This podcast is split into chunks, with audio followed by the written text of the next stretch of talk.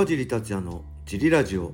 はい皆さんどうもです、えーこのラジオは茨城県つくば市並木ショッピングセンターにある初めての人のための格闘技フィットネスジムファイトボックスフィットネス代表の川尻がお送りします。はい。というわけで今日もよろしくお願いします。よろしくお願いします。小林さんですよろしくお願いします。えーとですね、はい。再び今日もお知らせです、はい。本日6月23日そして、えー6月24日、はい。金土と川尻は、えー不在です、はい。えーただジムは小林小野田体制でいつも通り通常営業しておりますので、はい。よろしくお願いします。します。えー、来神北海道大会の解説として、はい。北海道に向かいます。はい。お土産買ってきます。何がいいでしょうか？白い恋人。と何でしたっけ？さっき言ってましたね。六花亭バターサンド。買ってきます はいよろしくジムをその間小林さんよろしくお願いしまはい。す大丈夫です。はい、そんな感じで、はい。あとは何かありました？あと2回ではい。1000回なので、ちあ本当？大会のん今日何？この回が？ってるのが998、あ、998です。998なんで23がが、23が99824が999じゃあ25大会翌日が1000回ですか？が1000回です。はい。おおなるほど。いよいよ1000回ですね。はい、長く続きました。皆さんのおかげです、メンバーシップもよろしくお願いします。随時メンバーシップ仲間募集してます。はい。はい、そんな感じでレターも行きましょう、はい。えー、川尻さん小林さん周一よしこさんこんにちは。シュートプライド武士道時代からのファンのよっちと申します。早速ですが質問です、はい。2日前に、えー、1年ぶり2回目のぎっくり腰をやってしまいました。はい。その日のうちに生まれて初めて整骨院に行きました。はい。まだ正直施術があっているのか効いているのかは分かりません。はい。そこで質問です。川尻さんは整骨院派整形外科派そしてその選ぶポイントなどがあれば教えてください。よろしくお願いします。はい。ありがとうございます。ぎっくり腰きついですね。これねめちゃくちゃきついんですよね。立てないんですよねはい。立てないぐらいきつい人はきついので僕もね昔は年に1回ぐらい軽いぎっくり腰をやってその時はまあ23日練習休んではい。っていうのをねまあ1年に1回ぐらいのペースでやってましたね。ひどいのはね一番最初にやったのデビュー戦の前ですね。えー2000年の4月にデビューして多分1月頃に、えー地元の江戸崎体育館ではい。デッドリフトをやってたんですよ。デッドリフト多分やり方知らなくて見よう見まねのホームでやってたら思いっきり腰痛めたんですけど、ここで負けてたまるかと思って、はい。あの筋トレ続けたんですよで筋トレ続けていや腰痛えなと思って、はい。えー家に帰って、はいちょっと横になって休んでってはい。で立とうと思ったらもう痛くて立てないんですよね本当に立てなくてダメな筋トレの仕は方です。い、はい、一番ダメなはい間違ったフォームで無理やりや、怪我した上にしかも根性で続けてしまったって一番ダメなパターンなんですけど本当立てなくてやっべえってなってそれが初めてでそっからもう定期的にやっぱ疲労たまると腰が来て、えーもうずっと腰サポーターなしやスパーリングとかできなかったんですけど、えー JB スポーツに行ってね出稽古2005年ですねだからゴミ戦に負けた後 JB スポーツに行くようになって何がわかっよあの良かったか分かんないですけど、はい。まあ、2時間フィジカルやって2時間ボクシングを週3でやるっていうメニューだったので結構ハードだったんですけど、JB スポーツ行くようになってからなんか腰痛がなくなったんですよね、うん。えーこの腰サポーターも多分2008年ぐらいから必要なくなって、えー腰サポーターなしでもスパーリングできるようになったんですけど、まあ、それでもね1年に1回ぐらいのペースでちょっと時々軽い本当に軽症のぎっくり腰がね、なるようになりました。だから気をつけてくださいはい。これ僕はねはい。僕も整骨院派ですね整形外科あの高校生の頃に地元で一番大きい病院の整形外科に腰痛で行ったら「それ筋肉痛なんじゃないの?」ってそこの院長先生がやってたんですよね。はい。って言われていや筋肉痛か腰痛かぐらい俺でも分かるわと思ってそれでね整形外科ダメだなと思ってそこからねもうほとんど怪我しても、まあ、手術とか大き折れてるとか以外はあんまり行かないようになりました。ただ信頼できる先生に出会ったんでそれからはねその先生にはもう主治医として見てもらってるようになり見てもらうようになりましたね。はい。でただ軽いものは、まあ、整骨院行って行きますね。はい。小林さんどうですか？これぎっくり腰ははい。ないので、まあ膝の痛みはあるんですけど、はい。ただ膝の痛みもそのトレーナーやるようになってからは出てなくて、多分このクッションがいいんだと思うんですよ、はい。はい。でただその病気でも何でもそうなんですけど、治療が合ってないかどうかってその痛みが収まらなければ、はい。そこじゃなくて違うところに今こういう施術を受けてるんですけど、はい。痛みが収まらなくてっていう材料を持ってはい。くとどんどんどんどんあの医者も医者って分かんないって言えないんでああなるほど。ちょっとこっちじゃいないかなって思いながら治療しても、なんかいやこれちょっと分かんないねって言えないんでその一番確率が高いものをやってくれるんで、ただそれが本人自分にとって効かなかった場合はその情報を持って次に行くと次の人はそのここはこの治療をやってこの症状ではないって分かった上でまはい。た確率が高いものをやってくれるんで大体3番目ぐらいの医者でうんいい医者に巡り合う確率は高いです。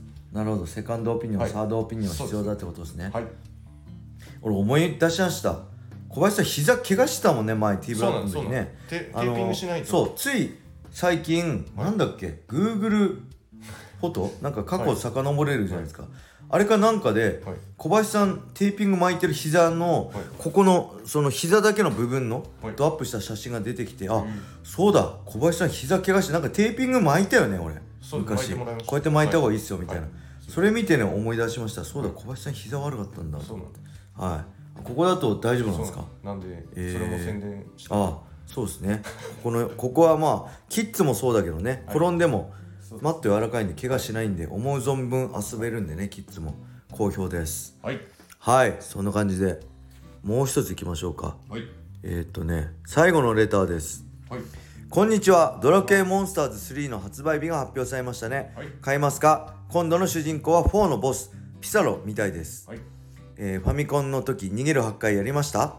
はい。ありがとうございます。これはゲームですね。ドラゴンクエストモンスターズ3がはい。12月3日ですね。任天堂スイッチかな？はい。あの出るらしいですね。これはねどうだ？僕最後の DS の、えーモンスターズああなジョーカー。のはい。最後のやつだけ？ジョーカー3かな？だけやってないんですよね。2まで。めっちゃハマってやってたんですけど毎回スモンスターズ好きなんですけど、はい。えーモンスターをねスカウトして倒してスカウトして育てるってゲームなんですよね、はい。いろんな配合して強いモンスター生んだりしてめちゃくちゃ面白くて好きなんですけどやってない。んですけどこれはね多分買うと思いますね。あのただスイッチだとねできないんですよ。嫁と娘が使っててねあんま僕使うのないんですよ。うちスイッチ2台あるんだけどはい。あのーあんまね僕に使用権ないんですよね P PS4 で出るんであれば買おうかなと思いますね。はい。でこの4のボスピサロっていうのはねあれなんですよね。ピサロ。すごい人気高く結局ラスボスでなんか最初は人間形態なんですよね確か。でロザリーヒル。ロザリーってなんかこう人間に追われてる女の子を助けてロザリーとえすごい恋仲みたいになるんだけどそのロザリーが最後なんだロザリーがね涙がねルビーかなんかになるんですよ。確か。だからみんな人間がそれを狙ってロザリーいじめるんですよ。それを助けてデスピサロはロザリーヒルってとこで、えーロザリーと一緒に住むんですけどある時また人間に捕まって殺されちゃうんですよ。確か。でそれで切れたピサロが人間ぶっ殺してやるって言って、えー人間形態からモンスターデスピサロになって、えー人間滅ぼすと。でその中で、えー最後「ドラゴンクエスト4」のラスボスとして登場するんですよね。それはデスピサロすごいね人気あるんですよ。人間形態のピサロはね6かなんかでね最後、えークリアした後のなんか最終ダンジョンかなんか仲間になったりするんですよ、何ターン以内に倒すととかあったりね。ほんとドラクエやったことある人は聞いたことあると思う。エスタークとかあるじゃないですか。地獄のなんとかエスターク、だからドラクエそれもドスドラクエ4のいわゆる中ボスなんですけど、すごい人気高いんですよ。ドラクエ4のボス。エスタークともうピサロデスピサロともにね人気の高いキャラなんでまあこれはさすがだなと思いましたね。ピサロを主人公にやるかモンスターズって言ってね。はい。まあドラクエ興味ない人には全くどうでもいい話だと思うんですけどはい。はい、これは多分やりますね。ただ PS4 での発売を期待します今のところなんかスイッチしか僕の情報では見てなかったんで。まあスイッチでも多分やるかな。一番いいのはスマホで出てほしいんだけどね。はい。でこれやりましたね。ファミコンの「ドラゴンクエスト4」の「逃げる8回」これ知ってます？えっ、とね逃げる8回やるとなんかそういうし裏テクなんですけど全部会心の一撃になるんですよだから最終ボスの時とりあえず逃げる8回をやってそこから戦うと全部会心の一撃でボスを倒しやすくなるこれ僕やりました当時。はい、えーそれをやってデスピサーを倒しましたね。でちなみにねもう10分過ぎてるんでいいんですけど止まらなくなっちゃうんですけど 当時ドラケイ4ははい。えっと僕はね小学生の頃だと思うんですよ多分。でえーっと、うん、伊東洋華堂土浦に伊東洋華堂ってあったんですよ。今駐車場かなんかになってるんですけど、伊東洋華堂のおもちゃ売り場って、えーっとねゲームやれたんですよ。うん。ファミコンがあって。でそれ多分自分のドラケイ4のカセットを持ってきてそこでやってる多分中学生ぐらいのお兄ちゃんがいてはい。あのその中学生のお兄ちゃんちょうど第4章やってたんですよ。ドラケイって第1章第2章第3章第4章第5章までがあって第4章でミニアとマーニャのをクリアすると第5章になるんですけどその時クリアする直前になぜか鋼の剣をねたくさん金で買える限りやってたんですよ。はい。買ってたんですよ。なんで？と思って。でその後そこでドラケあ第4章をクリアして第5章になった時にマーニャとミニャのどっちかはね一番最初に仲間になるんですよ。ドラケ4の第5章で、はい。でそれで仲間になってその持ってる鋼の剣を売ると最初からお金持ちになるお金がいっぱいある。なるほどと思ってそこではい。はい。あのーその情報を転して自分でやる時もそれをやりましたね。はい。あとドラケ4の第3章のトルネコですね。はい。トルネコのもうこれ有名ですけどね。トルネコずーっと最初あれですよね。商売やってるんですよ。はい。あのー剣を売りに来てそれを買ったり買い取ったり売ったりはい。するのをずっとやってるんですよ。はいでそこから物語が始まるんですけど始まるんですけどそこから物語を進めないでずっとそのはい。あのー何？買い取りを。やってるとえっとね覇者の剣かな？が売られてきてそれを手にしてからやると早いクリアが超強力の武器なんでそれやると速くなるとかね。いろいろ面白い裏テクっていうかおすすめのあれがありましたね。はい。はいもうそういうの話し始めると止まんなくなっちゃうんでまあドラケ話ドラケの話で終始しました。はい。はい、それでは今日はこれで終わりにしたいと思います、はい。えーぜひねえ？えー YouTube チャンネルで RIZIN43、リアルタイムで見てください。そしてレターがないので、レターがないと5分ぐらいで終わってしまうので皆さんぜひレターもお願いします。はい、それでは今日はこれで終わりにしたいと思います。皆様良い一日を。またねー